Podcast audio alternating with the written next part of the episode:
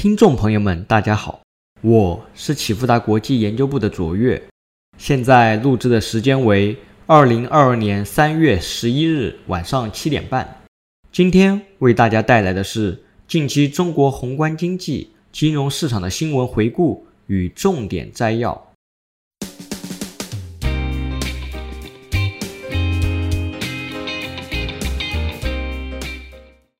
政策方面。中国两会在三月四日至三月十一日期间召开，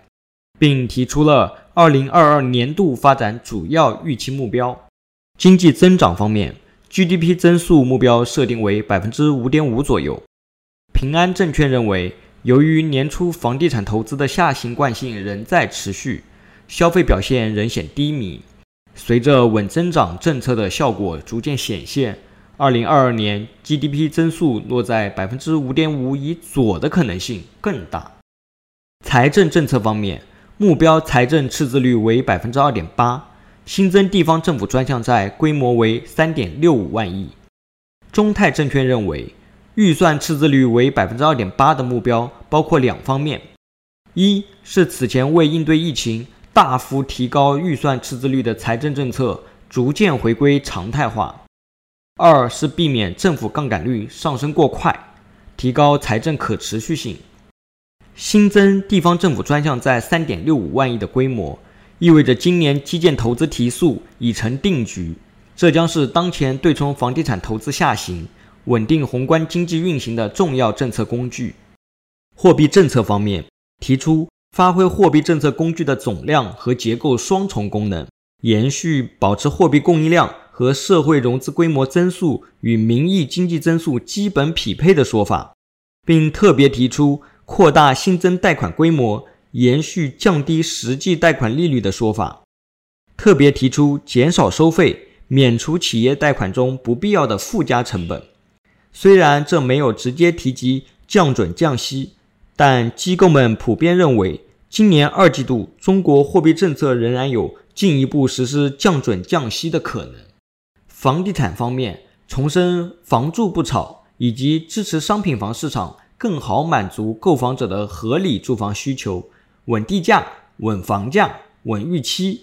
因城施策，促进房地产业良性循环和健康发展。东方金城宏观研究团队认为，为了避免房企违约无序扩散，房地产政策回暖取向更多的是防御性质的，年内出现楼市显著升温。房价再度较快的上涨的可能性很小。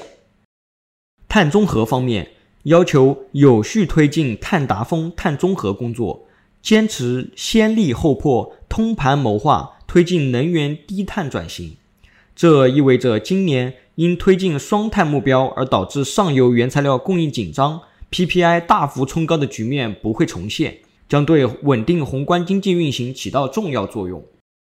宏观经济数据方面，本周公布了一到二月的进出口数据、二月份物价、货币供给及社融数据。进出口数据方面，一到二月出口金额同比为百分之十六点三，较二零二一年十二月的两年平均增速有所回落。出口同比仍然表现强劲，显示出外需并没有那么弱。但前期出口强劲的商品。比如手机、电脑、家具、家电等等，却表现出明显的后劲不足。一到二月进口金额同比为百分之十五点五，较二零二一年十二月的两年平均增速有所回升，主要是由于大宗商品持续涨价所致，而机电产品、高新技术产品等等反而对进口形成了拖累。物价方面。二月 CPI 同比为百分之零点九，与上月持平，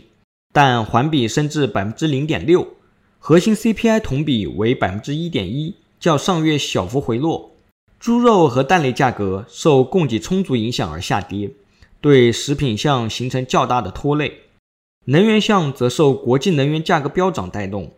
中国成品油和天然气价格持续上升，且涨幅较一月份进一步扩大。对物价形成明显的支撑。虽然二月份 CPI 同比与上月持平，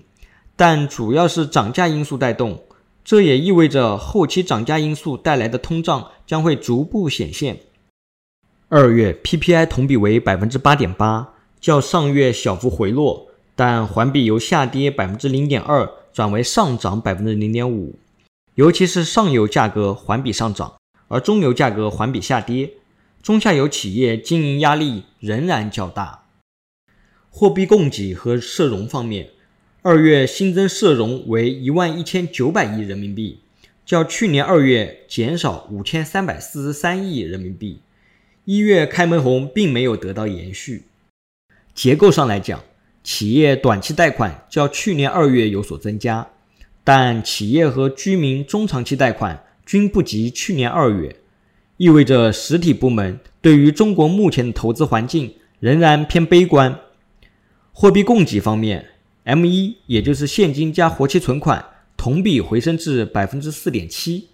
M 二，也就是现金加活期存款加定期存款，它的同比下降至百分之九点二。M 一减 M 二剪刀差回升至负百分之四点五，尚不能确定经济内生动能企稳修复。股市方面，美元指数从九十八点五升至九十八点六附近，十年期美债收益率。从百分之一点七四升至百分之一点九八，黄金期货从一千九百七十四点九升至一千九百九十五点八附近，恐慌指数 VIX 从三十二降至三十点一。在俄乌第三轮谈判无果、不确定性仍存的背景下，全球投资人的避险情绪起伏较大，同时中国本土疫情出现扩散迹象，将会加大 A 股的波动，尤其是估值过高的成长股。截至二零二二年三月十一日，A 股创二百四十日新高的股票数量为四十家，较上周五减少四十六家；创二百四十日新低的股票数量为一百二十一家，较上周五增加三十一家。申万三十一个子行业中，五日涨幅榜的前五名分别为综合、电力设备、食品饮料、医药生物、建筑装饰，但没有一个行业实现正收益。五日跌幅榜的前五名分别为社会服务、家用电器、有色金属、石油石化和钢铁。以上是近期中国经济数据和重大事件。最后，启富达国际感谢您的收听，我是卓越，我们下次再见。